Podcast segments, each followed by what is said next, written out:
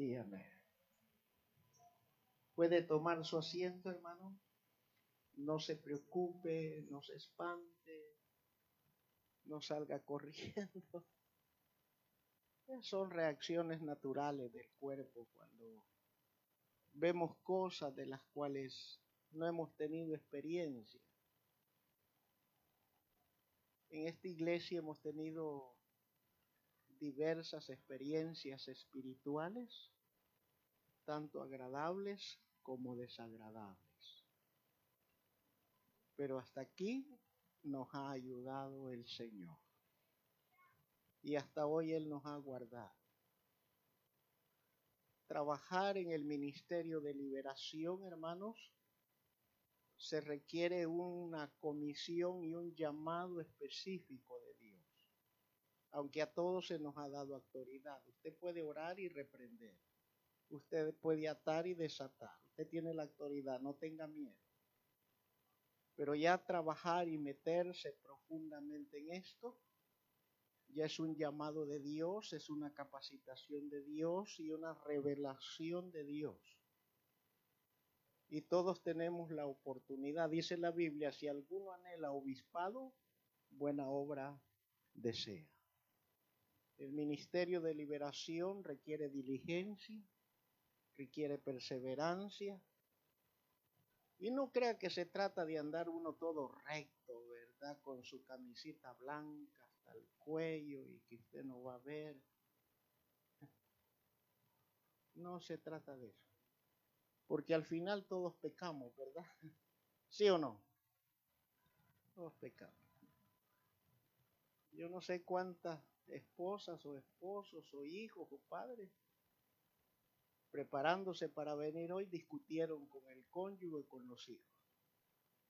¿O cuántos no tenían ganas de venir? Y sabe que dice la Biblia que todo aquello que no proviene de fe es pecado. Así que con solo el hecho de decir, ay, no quiero ir hoy, usted ya, ya pecó porque eso no proviene de fe. Así que no se trata de esas cosas, de normas y de reglas y mandamientos de hombre, querido hermano, sino de la gracia y de la misericordia del Dios Todopoderoso. Yo sé que muchos de nosotros hemos sido sanados hoy. Muchos de nosotros hemos sido liberados de heridas que estaban sangrando en nuestro corazón. Y todos hemos percibido la dulce presencia de Jesús, de nuestro amigo fiel. Jesús es nuestro amigo fiel. Y qué bueno que lo tengamos de nuestro lado. Obviamente, como decía Becky el viernes, aunque pequemos, Él está allí.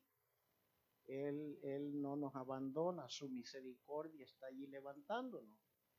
Pero si la rebeldía, la desobediencia trae consecuencias. No nos abandona, nos persuade, nos atrae con cuerdas de amor y cuerdas humanas de regreso a Él, pero la consecuencia de aquella acción, hermano, esa no la quitamos porque es para nuestra enseñanza. Alabado sea el Señor. Seamos todos bienvenidos. Queridos hermanos, sigamos continuando con las normas dictaminadas por las leyes de salud en todo el mundo, no solamente en esta nación.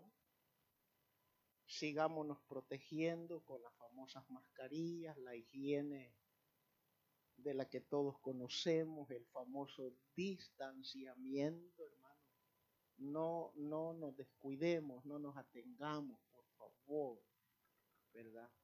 Si repetimos estas cosas es por amor cada uno de ustedes, para protegerlos, para cuidarlos, ¿verdad? Por esa razón. Cuando concluyamos cada servicio, hermano, usted puede platicar con su mascarilla, con su distanciamiento y tratemos de evitarnos de hacer demasiados grupos. Más bien ayudaríamos a evacuar las instalaciones para que nuestros servidores entren, hermano, y sprayen todas las instalaciones eh, con el antibacterial que el Señor nos ha proveído en cada reunión y así estas instalaciones se mantengan eh, lo más cuidada eh, en la posibilidad de lo que nosotros podamos hacer como administradores. Así es que usted en su casa, con sus amistades, con su familia, si tienen reunión familiar, hermano, trate también de cuidarse. Ya todos estamos ya habituados a estas normas y no nos descuidemos. Y sigamos clamando y orando, hermano, que pronto la ciencia, por sabiduría de Dios, dará un anuncio mundial que ya tienen un antídoto, un tratamiento específico para volver un tanto a lo que antes estábamos acostumbrados. Pero de hecho ya no va a ser igual. No se haga la idea que todo va a ser como antes. Esto vino para quedarse como cualquier otro mal en el, cuerpo del ser humano. Esto vino para quedarse. Pero con la ayuda de Dios, la confianza, la fe y lo que nosotros aportemos, saldremos libres de toda plaga en el nombre glorioso de Jesucristo. Permítame decirle que visitando la casa de nuestro hijo Wilson. Él en su casa tiene una figura de un caballo que yo desde que lo vi me, me gustó. Es un adorno que él tiene allí, muy bien hecho, muy bien figurado. Y esa figura está en una posición como de descanso. Pero accidentalmente a la figura se le quebró una oreja. Y siempre que llevaba la veía y yo le preguntaba, bueno, ¿y qué pasó? Se le quebró la oreja, ¿verdad? De una manera, no por sí sola, fue accidental. Y bueno, hasta que un día de estos le puse cuidado. Y dije yo, le dije yo a mi hijo, mira, te la voy a fabricar, te la voy a hacer.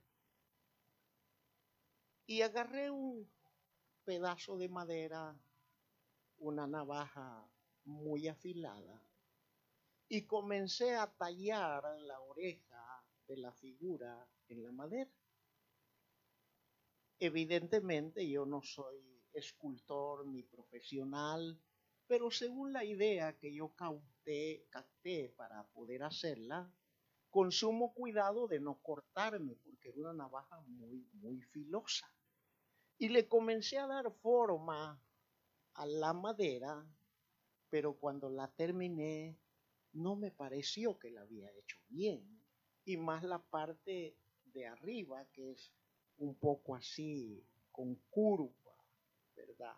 Así como media luna, ovalada de la parte de arriba. Y dije, yo no me quedó bien el trabajo, pero me llevó horas. Y me di cuenta que todo el esfuerzo, aunque la intención era buena, pero todo el trabajo de un par de horas había quedado sin el propósito que yo me había dispuesto. Y comencé a pensar, ¿y cómo hago la oreja? ¿Y cómo hago la oreja? Anteriormente, antes de tallarla, había tomado una porción de plastilina, ¿verdad? Así todos la, la identifican a qué me refiero, ¿verdad? Y había hecho el molde. Y obviamente es un material trabajable, flexible, y la formé lo más idéntica posible a la oreja original. Y la pegué. La dejé que se secara, la despegué y eso tomé como molde. Y ahí comencé a tallar en madera, pero como dije al principio, todo el esfuerzo no pude lograr el propósito con el pedazo de madera. Le di forma ovalada, eh, lo largo, lo ancho, pero no logré hacerle la parte de arriba y no me gustó, se miraba plana, no iba a quedar bien, se iba a notar la diferencia. Pensé en tomar una porción de plástico para moldearla con calor pero tampoco me funcionó. Y me rascaba la cabeza, dije, yo le prometí a mi hijo que se le iba a hacer y hoy cómo hago. Ya me metí en lío, en problema, porque ya había comprometido yo mi palabra. Sé que él no me iba a exigir, pero yo, yo de, de, de mi gana, ¿verdad? Le prometí. En eso vi el molde de plastilina que era el que más se le asemejaba al original y a la oreja que estaba a la par de la figura. Ya sé, compré pegamento instantáneo. Por supuesto, ya pasaron dos días, tres días, ya la plastilina estaba dura, totalmente seca, ¿verdad? Ya no estaba tan flexible. Y eh, antes la pegué así nomás le di el color con pintura lo más parecido posible, hice el mix de colores, o sea que puse un esmero en hacerlo lo mejor, en excelencia. No me iban a pagar por eso, pero yo quería hacerlo, quería sentirme satisfecho. Y cuando logré mi objetivo, el siguiente, en la tarde que ellos llegaron, les dije, mira, ya viste, ya qué bonito le quedó, papá, no se nota y bla, bla, bla. Y yo bien, ah, con el pecho así, ¿verdad? Lo sorprendente que llego el siguiente día y ya la oreja ya no estaba. Se había caído por el peso Ah, dije yo, de nada me sirvió otra vez. ¿Y hoy qué hago? Compré pegamento instantáneo, la pegué, le di la forma de donde estaba quebrada, la dejé que se secara todo un día, el siguiente día llegué y la volví a pintar. Y allí fue el remedio para que la figura quedara lo más completa a su estado original me llevó tiempo, me llevó desarrollar una serie de pensamientos y tomar ideas hasta que acerté en lo más original posible a la oreja inicial que tenía la figura. Y me puse a pensar en eso. Y dije, algo parecido a esto es la vida cristiana. Se requiere tiempo para crecer, se requiere tiempo para madurar, se requiere tiempo para desarrollar los talentos y los dones que el Señor nos da a cada uno de nosotros. Si bien es cierto que algunos lo logran de un día para otro, caso personal, nuestro llamado al ministerio, nos arrepentimos en un día y a la semana estábamos recibiendo el llamado al ministerio pastoral. Fue muy rápido, muy luego. Pero así nos ha traído el Señor por estos largos casi 20, ¿qué? 28, 29 años, por ahí, de ministerio.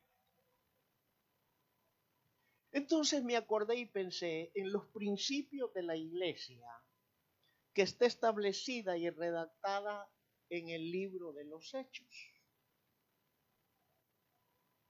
La iglesia que el Señor fundó, que comúnmente hoy conocemos en el lenguaje cristiano como la iglesia primitiva.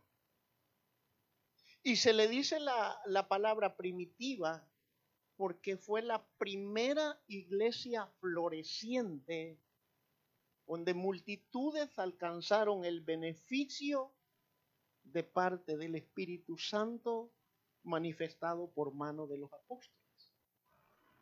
Pero si ustedes recordarán, esta iglesia estaba cómoda en Jerusalén después de la investidura del poder de lo alto del día de Pentecostés. Ellos se movían en la esfera local y se les había olvidado que el Señor les había dicho que iban a ser testigos en Jerusalén, en Judea, en Samaria y por los confines de la tierra. Pero ellos estaban en un gozo en un contentamiento, viendo las maravillas que Dios hacía a través de ellos, cómo las personas eran atraídas a Jesús a través de la predicación del Evangelio, recibían sanidades, espíritus inmundos salían gritando de las personas. En fin, era un mover glorioso y ellos estaban cómodos, pensando que estaban haciendo la obra de Dios como yo pensé que estaba haciendo de una manera correcta la oreja de la figura. Entonces, cuando vino la persecución por medio del apóstol Pablo, que en ese entonces era Saulo de Tarso, no se había convertido al Evangelio, a esa iglesia naciente, esa iglesia gloriosa, esa iglesia que manifestaba el poder de Dios donde quiera que ellos iban. Tanto que dice la escritura que traían los enfermos, los paralíticos, los endemoniados y los ponían donde Pedro pasaba y cuando la sombra de Pedro caía sobre esos cuerpos, los enfermos eran sanados. Y por ahí hay un canto muy antiguo que dice que no era la sombra de Pedro, sino el espíritu del Nazareno, como está hoy aquí. Entonces a esta iglesia en ese periodo de la persecución, se le prohibió predicar o enseñar en el nombre de Jesús. Eso lo dice Hechos capítulo 4, versículo 18, que literalmente está escrito y dice, llamándolos, les intimaron que en ninguna manera hablasen ni enseñasen en el nombre de Jesús.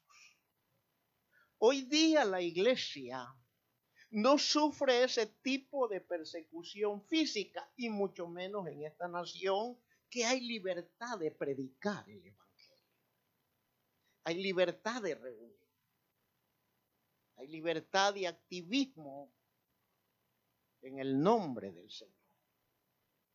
Pero la iglesia sufre una persecución, queridos hermanos, hasta cierto punto escondida, psicológica, queriendo acomodar el pensamiento de la humanidad, incluyendo la iglesia, como decía un día de esto, a la famosa llamada nueva normalidad.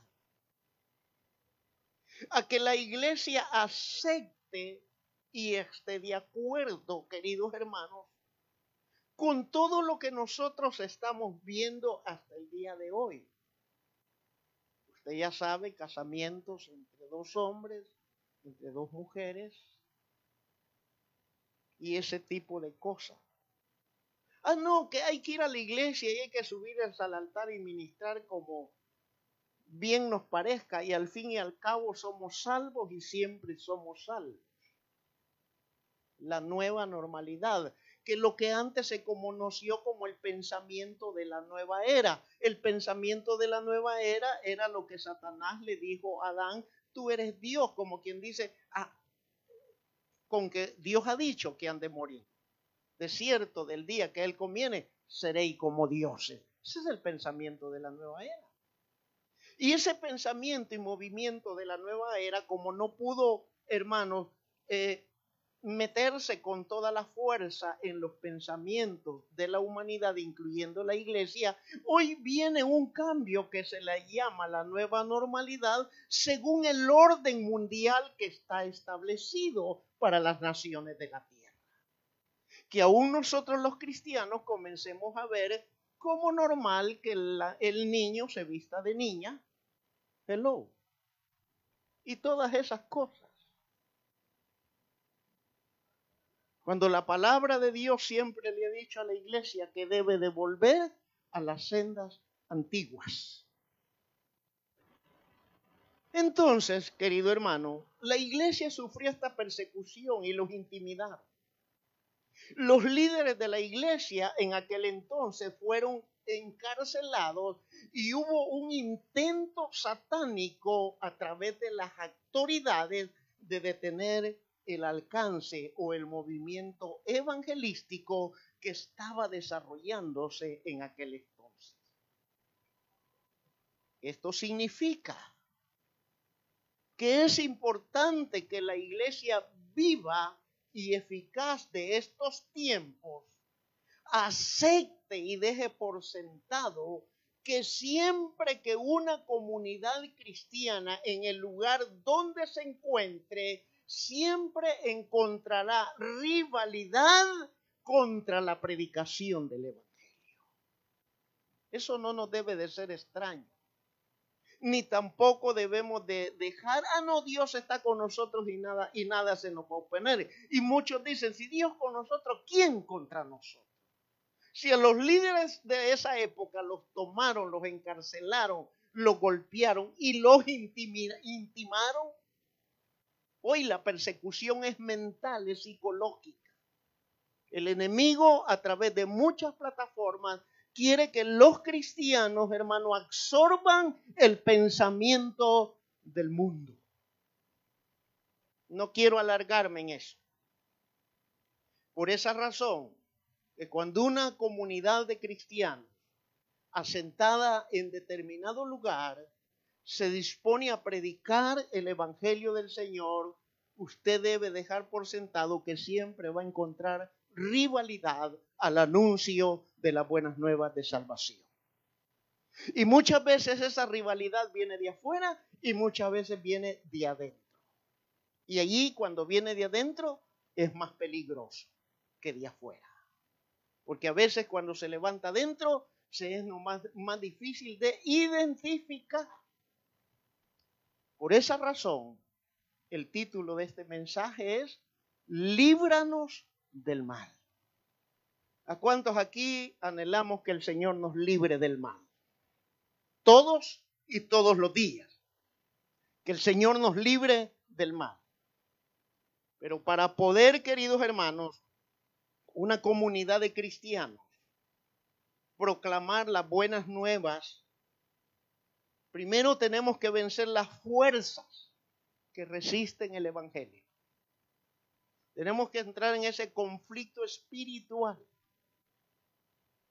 y por eso es que dijo el Señor, este género no sale sino con oración y qué? Y desayuno, ¿verdad?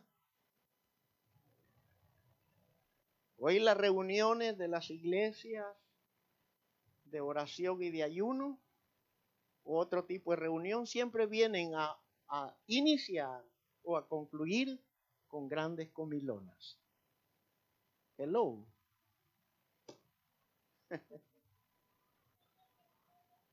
Gloria al Señor. Entonces, la iglesia tiene que entrar en ese conflicto espiritual para derribar las fuerzas que resisten en el Evangelio. Y a esa oposición que resiste la proclamación del Evangelio se le conoce como fortaleza. Por eso es que el apóstol Pablo dijo que las armas de nuestra milicia no son carnales, sino espirituales. Y note bien lo que dijo, y poderosas en Dios para la destrucción de fortalezas. Entonces la iglesia tiene que incursionar en guerra espiritual, querido hermano, para el desbaratamiento de toda fortaleza y opresión del enemigo que esté evitando la proclamación del Evangelio en las calles, por los medios y aquí colectivamente adentro. Una fortaleza puede llegar a ser sistemas de pensamiento que se conocen como mentalidad. La mentalidad es un conjunto de patrones de pensamiento que afectan la conducta del ser. Como por ejemplo, un ejemplo muy común y muy sencillo, yo soy así porque mi abuelita, mi tatarabuelito y mi papá eran así y yo no puedo cambiar. Esa es una fortaleza. Yo soy así, así soy yo. Como quiera, el Señor me ama. Sí, nos ama, pero no nos damos cuenta que bajo ese temperamento, ese carácter, dañamos a los demás y nos dañamos a nosotros mismos.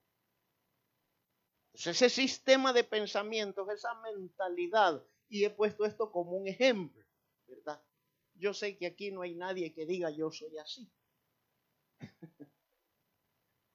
Entonces, hermano, es una mentalidad, es un conjunto de pensamientos arraigado en la herencia mañosa que heredamos de nuestros padres. Eso es lo que dice la Biblia. Es la herencia carnal, la herencia pecaminosa, la herencia de la soberbia y del orgullo. Cuando Jesucristo dijo, aprended de mí que soy qué. Jesús dijo, así soy yo porque así es mi papá. Él dijo, aprended de mí que soy manso y humilde de corazón. Y le agregó algo tan lindo, dice, y hallaréis descanso para vuestras ¿Queremos gozar de la paz de Dios? Desarraiguemos esa fortaleza de pensamiento de que somos así, porque así fue nuestro tatarabuelo, nuestra abuela, nuestro padre y nuestros hijos así van a ser. Porque esa es una herencia espiritual. Otra fortaleza puede ser actitudes o posturas de conducta, como por ejemplo la indiferencia, la frialdad, la necedad y, ¿por qué no decirlo?, la carnalidad. Decía mi hermana Mari en la prédica de el viernes antepasado, no este, el anterior, decía, quiero pedir perdón a Dios porque yo no sé como mujer cuántas veces provoqué la mirada adúltera y maliciosa de hombres por la forma como yo me visto, me vestía. ¿Me explico? Esa es una actitud y una postura de conducta que la adoptamos según la corriente de este mundo. Yasmín predicaba el viernes y, e, e, ella tocaba Primera de Juan capítulo 2 verso 15 y decía, no améis el mundo ni las cosas que están en el mundo. Porque el que ama el mundo, el amor del Padre no está en él.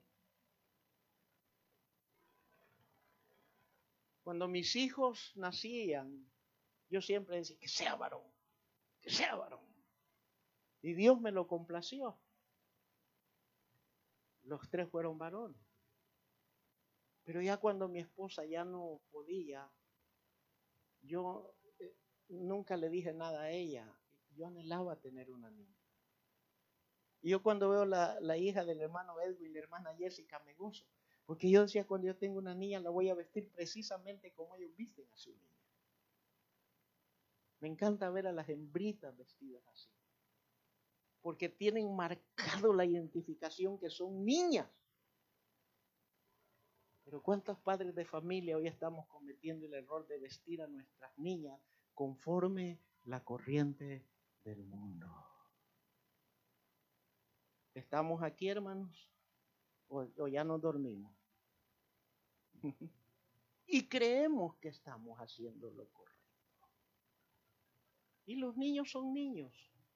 Y esta es una fortaleza. La indiferencia, la frialdad, la necedad y la carnalidad. Es una actitud de posturas de conducta. Esa puede ser una fortaleza. Permítame decirle, hermano, que la misión de la guerra espiritual es desmantelar. Oiga, piensa en la palabra desmantelar. ¿Cuántos aquí han tenido la experiencia que tomaron un mueble que ya no les servía o ya no les gustó o algo de su hogar y no les cupo o no les cabía en el basurero y para que cupiera tuvieron que deshacerlo todo? ¿Ha tenido esa experiencia? una caja de cartón donde recibió algo, pero la caja es tan grande que no sabía en el basurero, no cabía en el basurero de reciclaje. ¿Y qué hizo usted? Usted desmanteló esa caja, la hizo pedazo y le cupo. Entonces la misión de la guerra espiritual en una iglesia es desmantelar las fortalezas que el enemigo planta en la iglesia, planta en las comunidades, planta en el vecindario, planta en la mente de nuestros cónyuges y de nuestras familias. Y muchas veces planta en la mente de muchos cristianos. Recuérdese que dice la Biblia que los obreros se durmieron y vino el malo y sembró la cizaña, ¿sí o no? Y cuando la sembró, gracias hermana, dice que solo llegó, sembró y ¿qué hizo? Porque él no quiere que se den cuenta quién la sembró y qué fruto va a dar. Y se fue. Pero ¿en qué momento la sembró? Cuando los trabajadores estaban como. Por eso es que el Señor en Mateo 26, 41 dice, velad y orad. ¿Para qué? Para que no entre en tentación. La verdad, el espíritu está dispuesto, pero la carne es débil.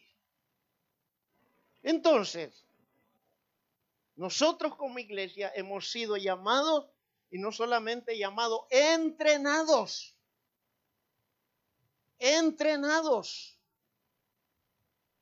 Por eso, hermano, es que mire, yo no le voy a quitar el dedo del renglón y no es porque yo quiera tener lleno este lugar los miércoles. Estamos en una preparación espiritual de guerra espiritual. Estamos hablando de demoniología, espíritus inmundos que son mencionados en la Biblia. Ah, no, pastor, pero es que es día, media semana y viera que el cuerpo lo sabe y hay que estirarse. Por eso tenemos un tiempo de oración los sábados de cinco y media a seis y media de la mañana. Para velar y orar, para evitar, aun cuando nos preparemos en las cosas del Espíritu, no se ha dado cuenta que a veces caemos en la carnada de Satanás aún que estamos preparados. Josué fue uno de ellos. Cayó en el engaño de los gabaonitas. Ahora, imagínense los que procuramos prepararnos. Ahora los que están de la mesa del comedor al sillón de la sala en la tele y del salón del sillón de la sala a la cama. Hello. ¿Cómo les va a ir? Entonces, hermano, la misión de la guerra espiritual es desmantelar las fortalezas del enemigo y reemplazarlas por fortalezas divinas que permitan que la soberanía de Dios continúe gobernando nuestras vidas y la vida de la iglesia. Por eso es que quiero hablar bajo el tema, líbranos del mal. Estamos en tiempos peligrosos, donde el enemigo es especialista en disfrazarse como ángel de luz. Y él utiliza estrategia porque al disfrazarse como ángel de luz es donde más difícil se nos vuelve identificarlo. Yo quiero hablar esta mañana con la ayuda del Espíritu al menos hay muchas, al menos de tres fortalezas, pero quiero referirme con la ayuda, la guianza del Espíritu Santo acerca de la fortaleza de la religión que hoy en día gobierna y se manifiesta en la vida de muchos cristianos, en el seno de muchas iglesias. La fortaleza de la religión ha penetrado el escudo de la fe y líderes desde los púlpitos promueven esta fortaleza de la religión. Ah, no, hermano, si usted va a subir al púlpito, el púlpito es sagrado. Usted tiene que usar eh, eh, el man. Respetamos quienes hayan sido adiestrados de esa manera. No vamos a contender. Qué bueno ¡Qué bendición! Pero eso no es doctrina. Hay que leer bien la Biblia.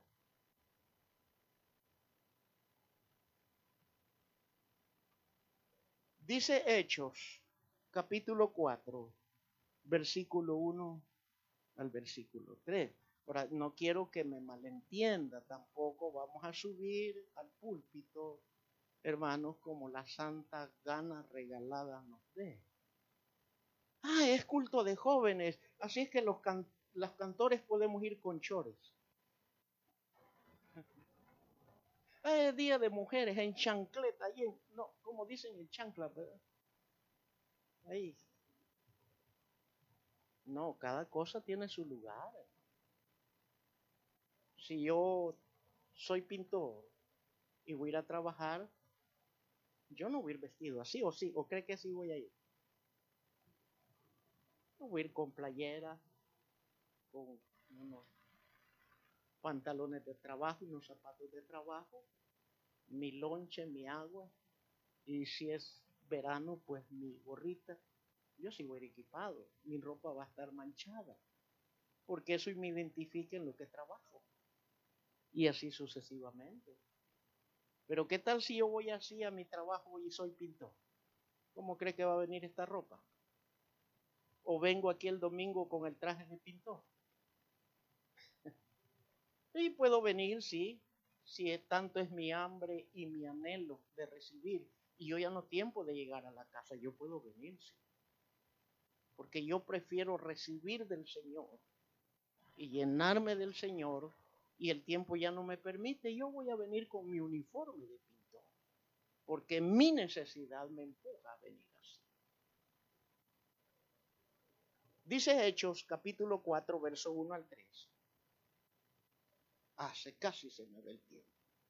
Hablando ellos al pueblo, vinieron ellos, oiga, vinieron sobre ellos hablando ellos al pueblo, o sea, los discípulos, estaba el mover del Espíritu, y cuando los discípulos hablaban al pueblo, vinieron sobre ellos, diga, oiga bien quiénes, dice, los sacerdotes, los que ministraban en la sinagoga, con el jefe de la guardia del templo, gente conocedora de la palabra, y los saduceos, a ellos se agregaron este grupo político de los saduceos. Y oiga lo que hicieron, verso 2.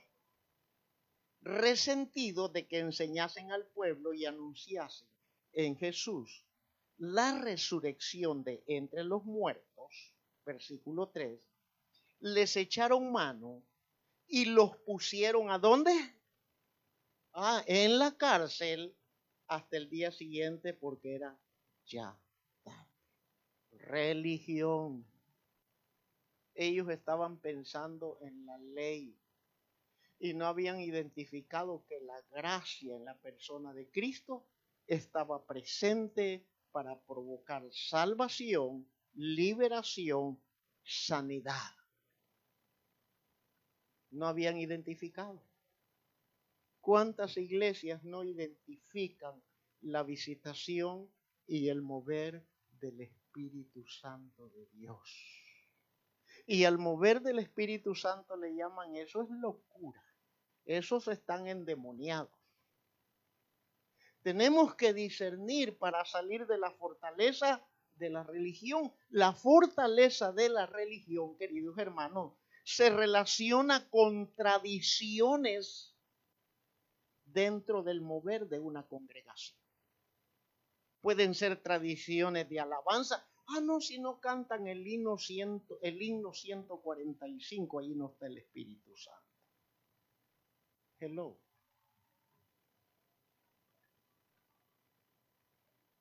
Si no cantan el canto que a mí me enciende, no siento la presencia. Esa es fortaleza tradicional religiosa. Si no cantan, allá en el cielo hay un hogar, una corona para heredar. Y si te duermes, otro vendrá y tu corona te ganará. Todas esas cosas se relacionan con tradiciones de alabanza doctrinas de hombre y se basa en una cristiandad nominal. Que la persona, sea hombre o mujer, esté escrita en el libro de membresía de la iglesia y ahí se vuelve pechugón.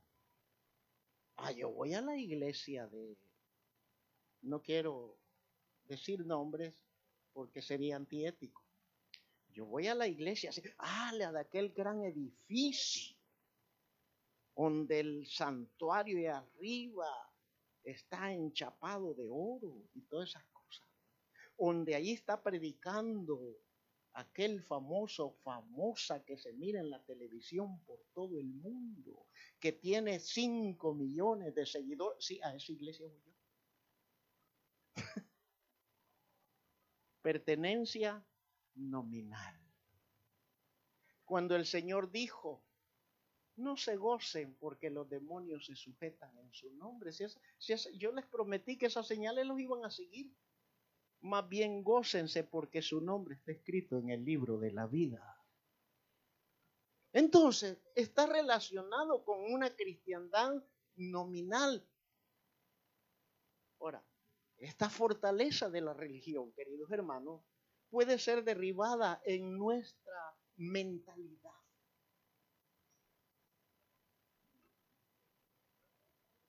Hay cristianos en las iglesias, hermanos, que solamente andan echando el ojo a aquel. Le voy a decir al pastor cómo se comporta aquel.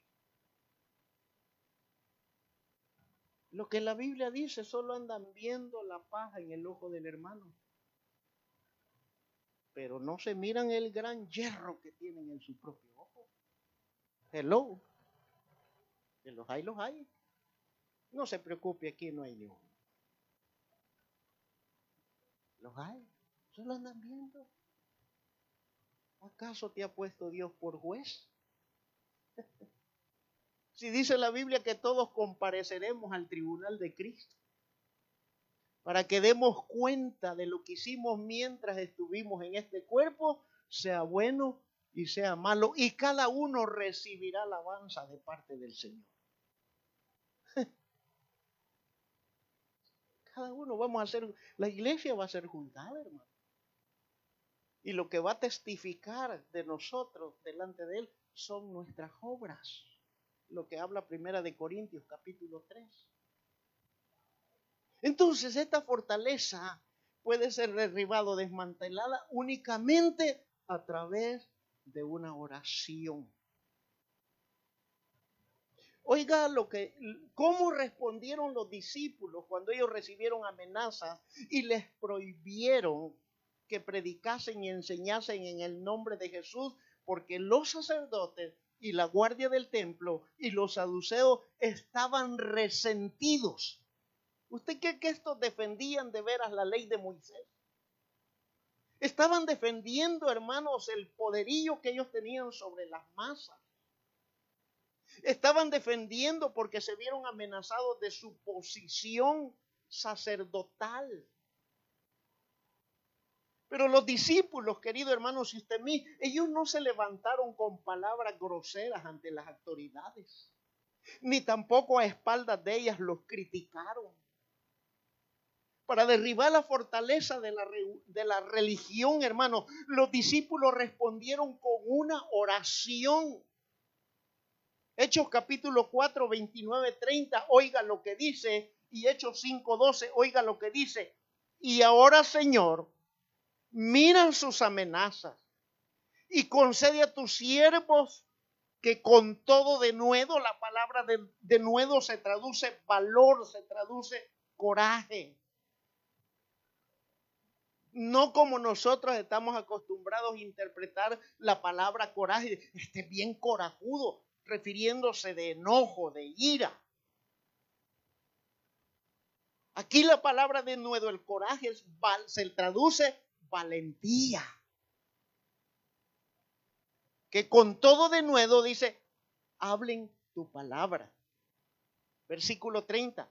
Mientras extiendes tu mano para que se hagan sanidades, señales, prodigios, mediante el nombre de tu Santo Hijo Jesús. Y Hechos 5:12 dice, y por mano de los apóstoles se hacían muchas señales, prodigios en el pueblo y estaban todos unánimes en el pórtico de Salomón. Usted quiere derribar la fortaleza de la religión en su vida personal, en su vida de congregacional, no critique, ore al Señor de acuerdo a Hechos capítulo 4 y dígale, Señor, concede a tu sierva, concede a tu siervo, concede a la iglesia que hablemos con de nuevo tu palabra mientras tú te encargas de las amenazas de la religión. Y mientras tu palabra es anunciada, extiende tu mano para hacer prodigios y milagros en el nombre de tu amado Hijo Jesucristo, el Señor. A Él sea la gloria. ¿Se está dando cuenta? Y entonces cambia la atmósfera y el ambiente. Hay hermanitos en las iglesias que toman la fortaleza de la religión y acomodan su pensamiento, su mentalidad. Voy domingo, no voy viernes, ni voy miércoles. Voy miércoles y viernes, no voy domingo. ¿Hay alguno aquí? No, ¿verdad? Están en otro lugar. Y si voy miércoles, voy viernes y voy domingo, no voy el siguiente domingo, me tomo free. Hello. Alguien que grite habla, papá. Fortaleza de religión. Acomodando lo carnal a lo carnal, a la conveniencia. Habrán excepciones, uno entiende, tiempo, trabajo, mal clima, excepciones, pero no siempre es así. Entonces, tenemos que derribar, hermano, la fortaleza de la religión orando como se oraron los discípulos en el libro de los Hechos capítulo 4. Y ahora, Señor, mira sus amenazas y concede a tus siervos que con todo de nuevo hablen tu palabra Mientras predicamos, tú extiendes tu mano para que se hagan sanidades y señales y prodigios mediante el nombre de tu Santo Hijo Jesús de Nazaret. Y eso es lo que estamos viviendo en esta iglesia.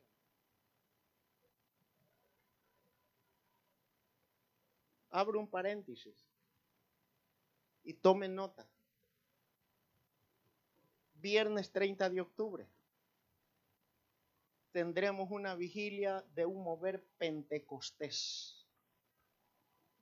O pentecostal, ¿cómo es? ¿Somos pentecostales o pentecosteses?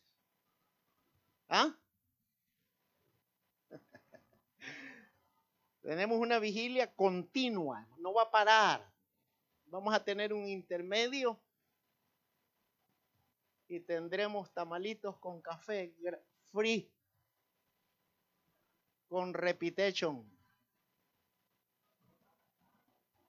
Solo que no va a haber para llevar para el desayuno del siguiente día, porque ya se va a ir desayunado de aquí.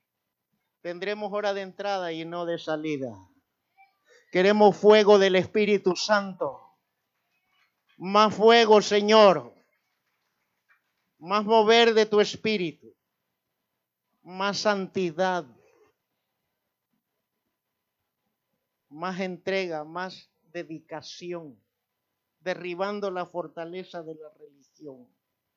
Que si yo vengo al culto, vengo al culto. Y voy al culto y solamente una hora me voy a quedar porque tengo que hacer algo a media predicación, me salgo y no me importa nada.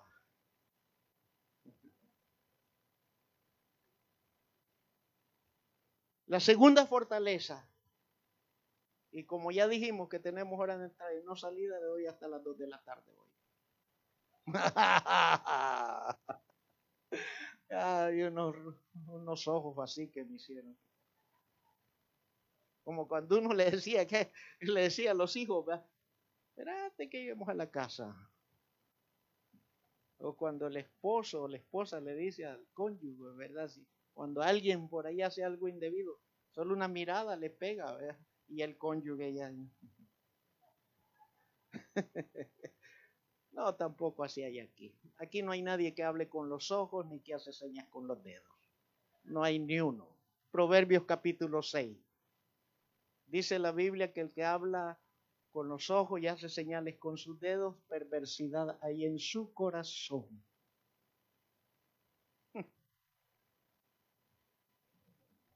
Cuando están ahí los pies comunicando, a la salida, de allá, acordate, viste. Tres toquecitos en el pie y ya tú sabes qué quiere decir eso. Eh. La fortaleza del temor. Segundo de Crónicas, capítulo 20, verso 1 al 3. Es que ya recibimos del Espíritu y recibamos del Espíritu de la palabra. No se preocupe, ya no vamos a ministrar. Pero si hay algún arrepentido, con mucho gusto que pase. Segunda de Corintios, capítulo 20, verso 1 al 3. Segunda de Crónicas, perdón, de Crónicas. Al fin y al cabo, la pastora cocinó ayer, yo no tengo prisa por llegar. A la hora que llegue hay comida. Segundo libro de Crónicas, capítulo 20, verso 1 al 3. La fortaleza del temor. Hablamos de la fortaleza de la religión. Pasadas estas cosas, aconteció que los hijos de Moab y de Amón y con ellos otros de los amonitas, vinieron contra Josafat a hacerle la guerra. Bonita noticia. Y acudieron algunos y dieron aviso a Josafat diciendo, oiga, oiga el anuncio, contra ti viene una gran multitud del otro lado del mar y de Siria. Y he aquí están en Acezón Tamar, que es en Gadí. Versículo 3 en la primera parte dice, entonces tuvo que... Ah, la palabra Acezón Tamar es una ciudad de la tribu de los amorreos que está mencionada en Génesis capítulo 14, verso 7. Y ese nombre de Azezón Tamar significa en el original hebreo división. Como queriendo decirle al rey Josafat de Judá en ese entonces, contra ti viene esta multitud a dividirte, a hacerte trizas, a hacerte pedazos. Tu reino es próspero. Tu reino está unido tu ejército y tu liderazgo y todo el pueblo te obedecen porque hiciste reformas agradables al Dios de Jehová. Y eso no le conviene a los de Moab ni a los de Amón. Tienen miedo.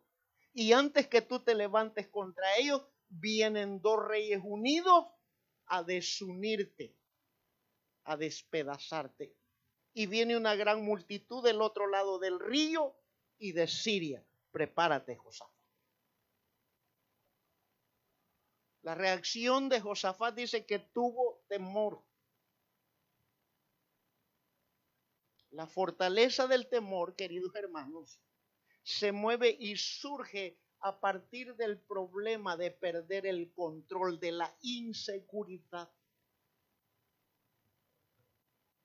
Hay cónyuges, sean hombres o mujeres, que tienen gobernada la mente del cónyuge la manipulan, la dominan, la coaccionan. Y cuando ese gobierno, ese dominio psicológico sobre el cónyuge o padres a hijos. Un ejemplo, cuando el hijo, la hija, mamá, me voy a ir, me voy a independizar o me voy a casar. Ay, mi hijita, el día que te, te vaya yo me muero coacción, manipulación. No, no, no, mami, no, perdóname, yo me voy a esperar otro año más aquí en casa. O entre los cónyuges, hay cónyuges que manipulan. Hello. El día que me dejes o que te mueras, yo me mato.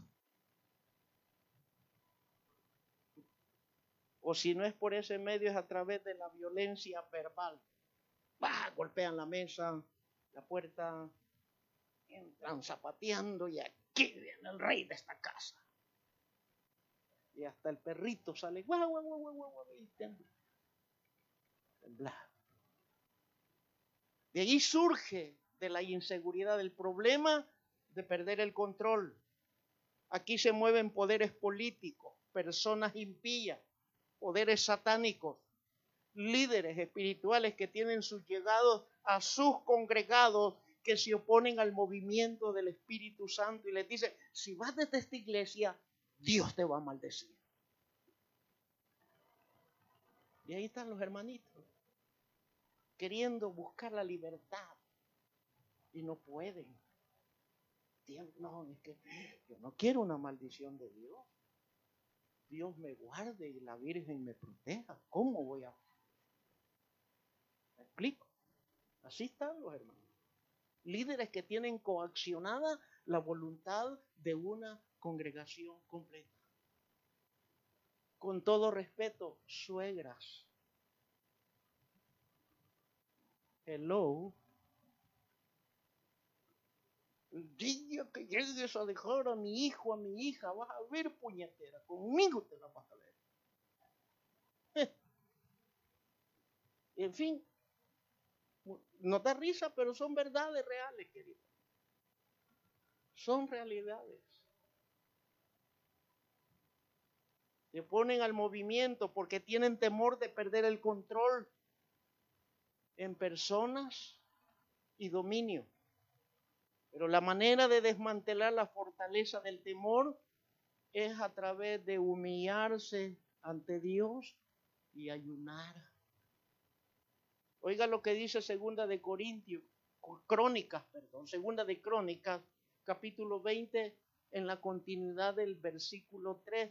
Allá dice, y Josafat tuvo temor. Josafat tuvo temor porque estaba en paz Judá sus súbditos le obedecían, sus líderes le obedecían. Él tenía el control, él tenía el dominio y venía Amón y Moab a desmantelarlo, a dividirlo, a hacerlo pedazos. ¿De qué, qué pensó Josafat? Voy a perder el control de los tengo subyugados. Por esa razón tuvo temor. Pero oiga lo que hizo este Roy. Y dice, segunda de Crónicas 23 en segunda parte, y Josafat o Josafat humilló su rostro para consultar a Jehová e hizo pregonar ayuno a todo Judá. Y me impactó cuando escribía esto el versículo 3. Que hoy la comunidad cristiana evangélica, los seguidores de Cristo, los que nos solemos llamar cristianos. Oiga lo que hizo este rey. Y todo Judá estaba de pie delante de Jehová, aún sus niños, sus mujeres y sus hijos. Unidad nuclear, la familia, papá, mamá, hijos. Hoy nuestros niños, preguntémonos dónde están nuestros niños. en los teléfonos. Te me quedas en la casa, te queda la tablet, no le hablas la puerta a nadie y juega todo lo que quieras hasta que yo venga. Eso sí, viniendo yo ya no vas a jugar. Pero pasaron dos horas que ese niño entró basura. Hello. Hace poco vimos una noticia, yo no la vi, mi esposa la vio y me dijo, aquí en Garland pasó esto. Un hombre se había traído una niña de escasos 11 años, ¿verdad? Desde Fort Worth. ¿Cómo? A través del internet. Si era familia, no sabemos. La noticia no especifica. y la metió en un cuarto de hotel.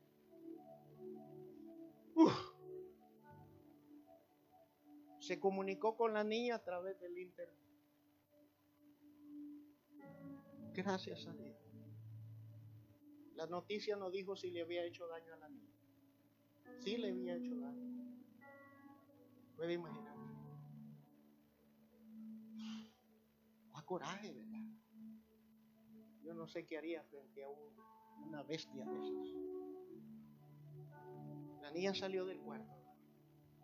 Encontró una persona. Y le dijo que le prestara su teléfono según la noticia. Las personas le preguntó, vio la sospechosa la situación. El hombre salió, la niña le dijo, le tomó foto al hombre, le tomó foto a la placa y llamó a la policía y recuperaron a la niña, pero el daño ya estaba hecho en una niña de 11 años. ¿Cómo sucedió? El internet.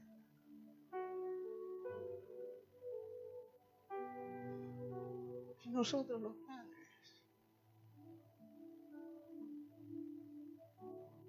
pensamiento, lo que yo no tuve, se lo quiero dar todo a mis hijos. Está bien, no tenemos que poner límites. ¿Puede imaginarse de una niña de 11 años? Triste. Pero aquí dice que el rey mandó que el pueblo, todo Judá, mujeres, hombres y sus hijos, estaban y no estaban en un culto de alabanza y adoración, estaban en tiempo de ayuno.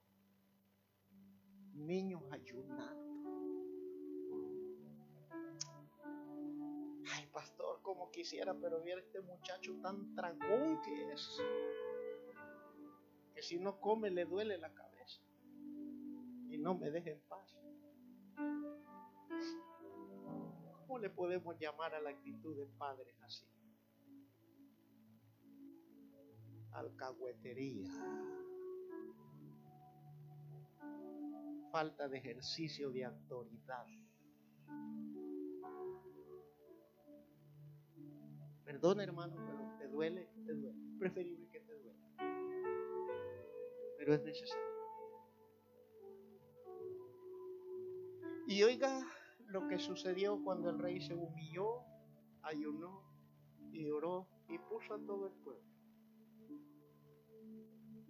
Dice segundo de Crónicas, capítulo 20, verso 15.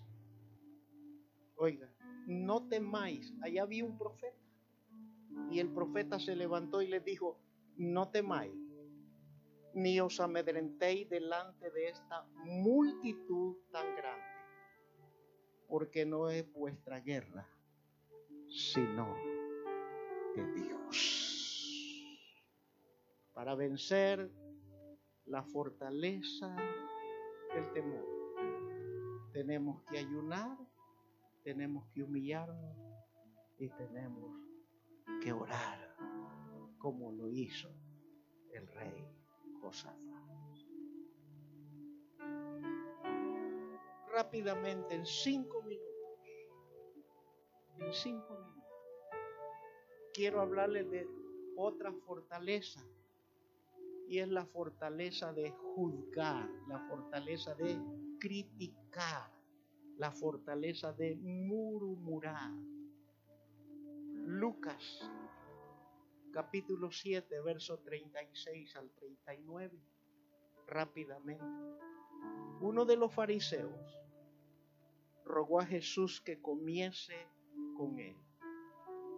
Y habiendo entrado a casa del fariseo, ya Jesús aceptó la invitación, se sentó a la mesa.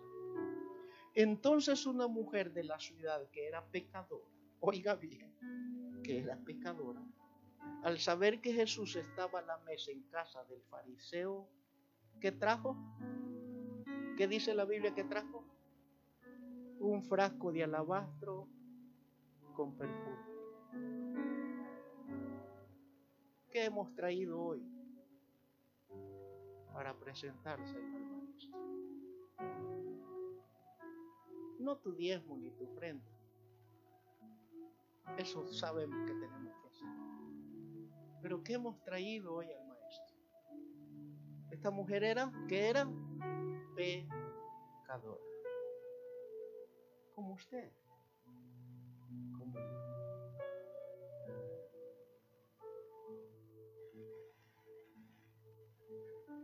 Siempre que salimos con mi esposa a hacer mandados, comprados, yo peco. Porque ella es inquieta, es ansiosa. Y todo el tiempo anda el Señor aquí. Favor, ayuda. Ya para. Me acuerdo que les he dicho que hay que morderse la lengua. Ayúdame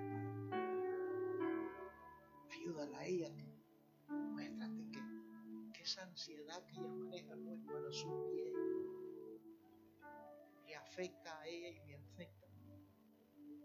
Que yo soy más, más pasivo, más tranquilo. Pero ella no, no es así. Así la conocí. Así decidí casarme con ella. Ella no me engañó. Yo lo vi y yo decidí.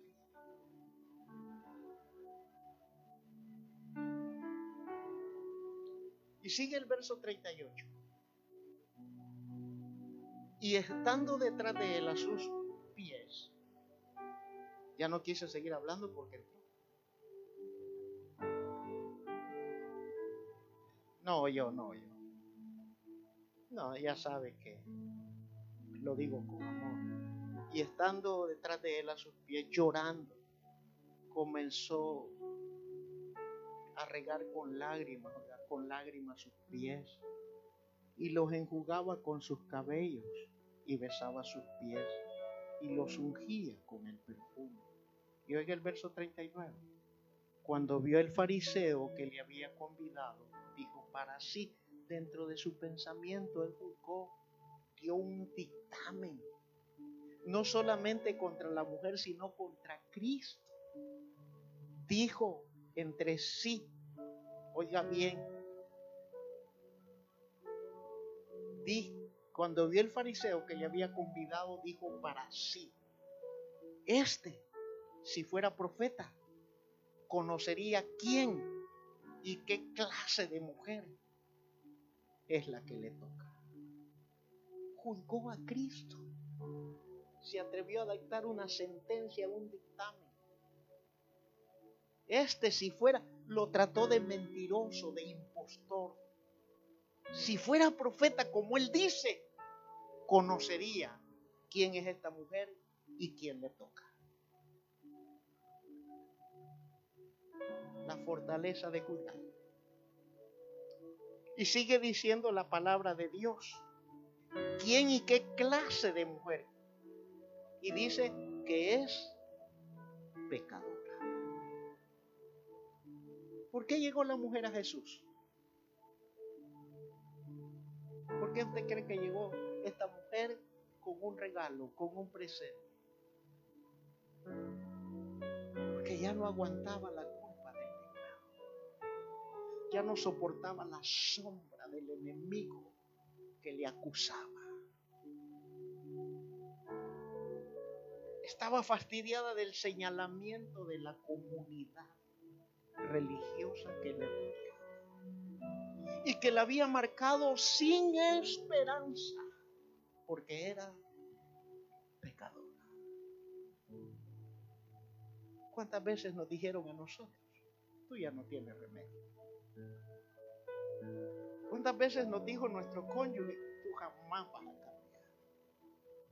Nuestros hermanos de sangre vas a ser el mismo, la misma, por siempre ya no te creo ni una palabra. Y todavía esas palabras siguen resonando en muchos de nosotros, aún ya arrepentidos. ¿Cuántas esposas recibieron aquella frase de sus esposos que les ofrecieron amor eterno y le dijeron, tú ya no sirves para nada.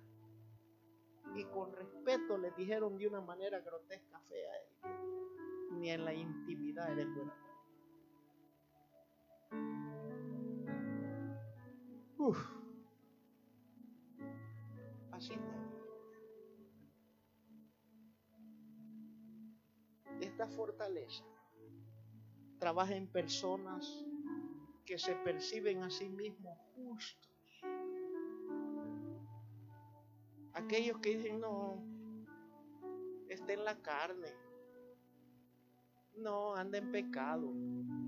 No, yo lo soñé que andaba borracho y como ese sueño viene de Dios o borracha o anda con mengano y sotana y la guana, no le crean. Y como lo soñó la ungida, el ungido, así anda aquel pecador.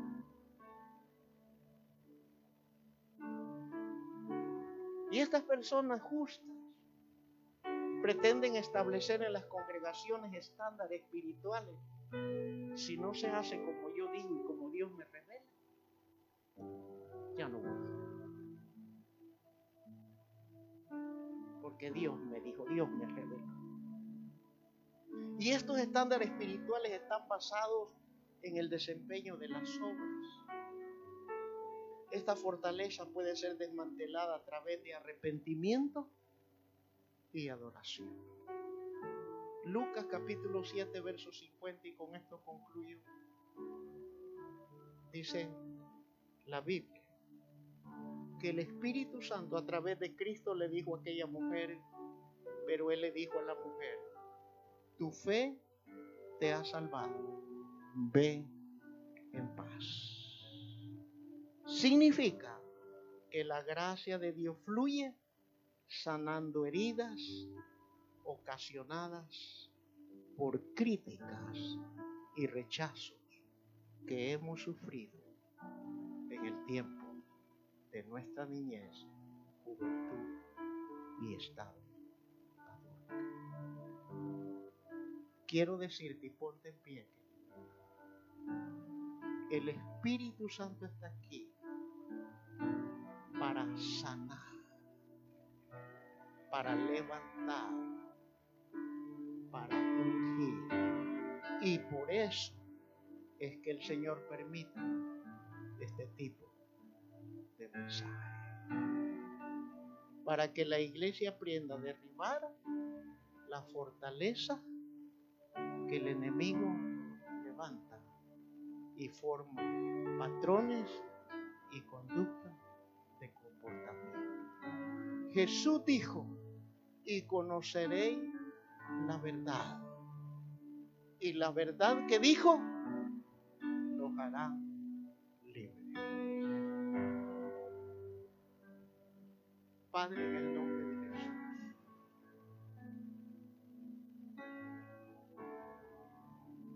Que esta palabra corra